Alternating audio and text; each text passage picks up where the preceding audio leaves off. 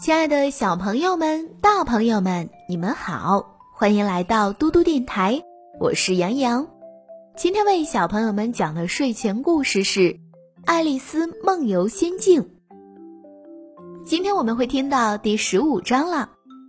集合在岸上的这一大群确实稀奇古怪，羽毛湿了的鸟，毛紧贴着身子的小动物等等，全都湿淋淋的，横躺竖卧的，显得很狼狈。重要的是，怎样把身上弄干？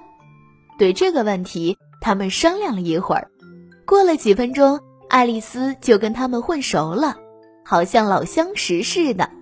你瞧，爱丽丝已经同鹦鹉辩论了好长时间了。最后，鹦鹉生气了，一个劲儿地说：“我比你年龄大，也就肯定比你知道的多。”可爱丽丝不同意这点，因为爱丽丝压根儿不知道她的年龄。而鹦鹉又拒绝说出自己的年龄，他们就再没话可说了。最后，那只老鼠，它在他们中间，好像很有权威似的喊道：“你们全部坐下，听我说，我很快就会把你们弄干的。”他们立即都坐了下来，围成一个大圈儿，老鼠在中间，爱丽丝焦急地盯着他。他很清楚，如果湿衣服不能很快干的话，他会得重感冒的。老鼠煞有其事地说：“你们都准备好了吗？